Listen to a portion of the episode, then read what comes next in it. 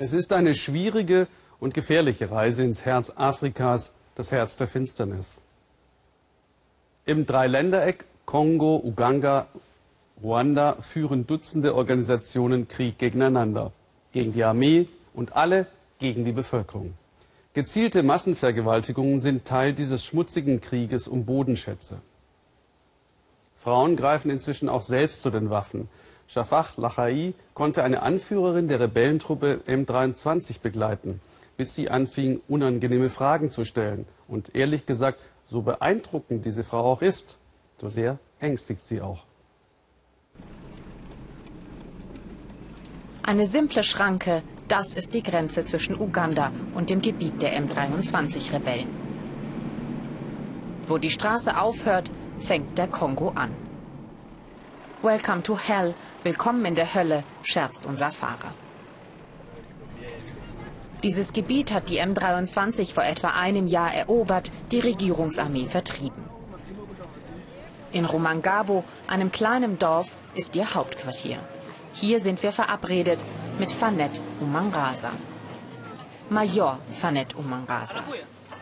Sie ist die einzige Frau in der Führungsebene der Rebellen und wird von allen Königin der M23 genannt. Sie scheint beliebt zu sein, zumindest respektiert zu werden.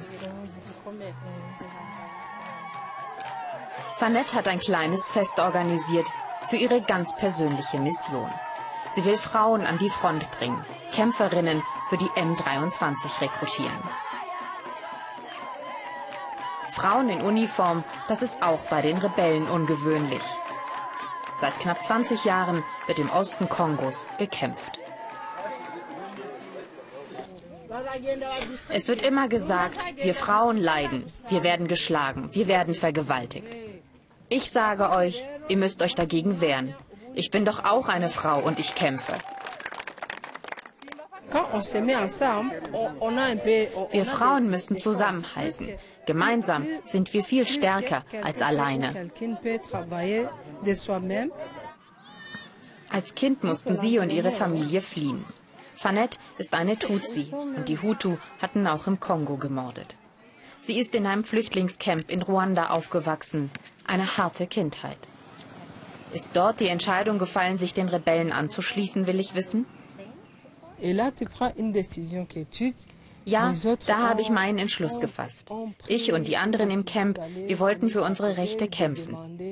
Wir haben uns den M23 angeschlossen, um etwas zu verändern.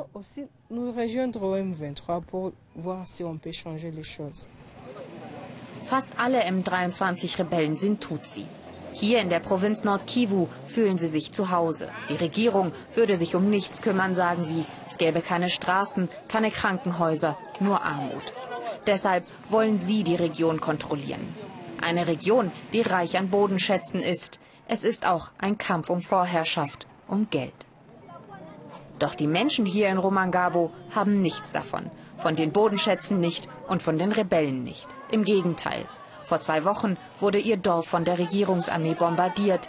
Das Ziel waren die M23. Gestorben sind Zivilisten.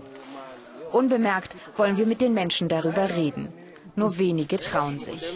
Wir wollen Frieden. Wir lieben die M23. Und wenn jemand anderes kommt, werden wir ihn lieben. Wir können sie ja nicht bekämpfen. Was sollen wir denn machen?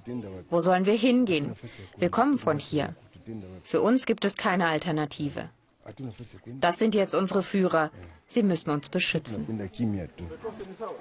Als Fanette bemerkt, dass wir mit den Dorfbewohnern sprechen, wird es ungemütlich.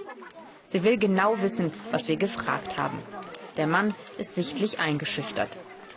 Und uns macht sie klar, dass wir besser stillhalten sollen.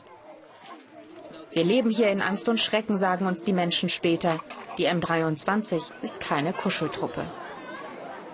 Sie ist straff organisiert, militärisch und zivil. In ihrem Gebiet haben sie Ministerien, stellen den Bürgermeister, den Polizeichef. Fanette ist sogenannte stellvertretende Ministerin für Frauen und Soziales. Ein Schuldirektor bittet sie um Hilfe. Seine Dorfschule sei beim letzten Regen davongeschwemmt worden, ob sie ihm beim Wiederaufbau helfen könne. Wir werden eine Truppe dafür zusammenstellen. Wir haben kein Geld, aber wir sind jung und stark. Wir werden ihm gemeinsam helfen, die Schule wieder aufzubauen. Eine Werbemaßnahme?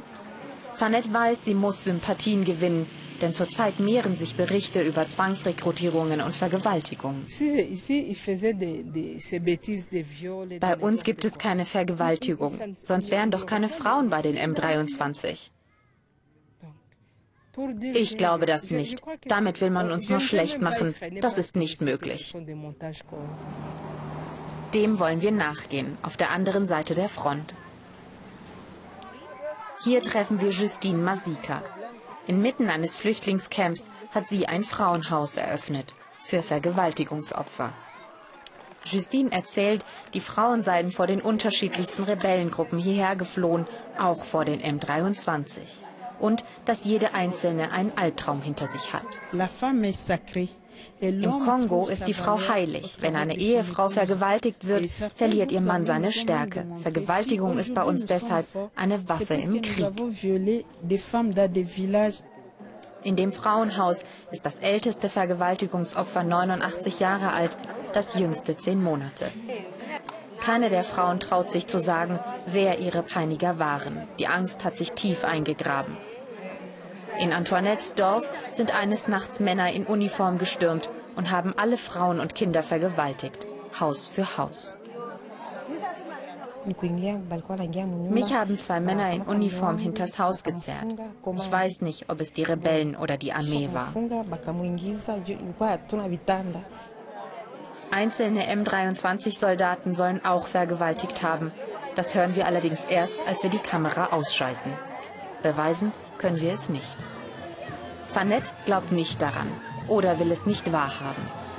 Vielleicht, sagt sie irgendwann leise, seien einige ihrer männlichen Soldaten nicht ganz so gebildet. Genau dafür brauche die M23 Frauen in ihren Reihen. Daran arbeite sie. Du kennst doch die Geschichte von Jeanne d'Arc. Mein Vorbild ist Jeanne d'Arc. Ich bewundere sie. Sie hat wirklich Wunder bewirkt. Sie beeindruckt mich sehr. Sie hat alles getan, um ihr Land zu retten. Sie hat alles gegeben für ihr Land. Fanette glaubt fest daran, dass sie für die richtige Sache kämpft. Die Menschen hier jedoch haben den Krieg, sagt, sagen sie uns, haben Soldaten wie Fanette satt. Dass sie eine Frau ist, ändert gar nichts daran. Sie wollen vor allem Frieden und dafür beten sie hier. Erstmals haben die Vereinten Nationen nun eine Eingreiftruppe im Kongo mit einem robusten Mandat versehen. Sie soll nicht mehr zuschauen, sondern die Rebellen neutralisieren und entwaffnen. Ein Novum und nicht unumstritten.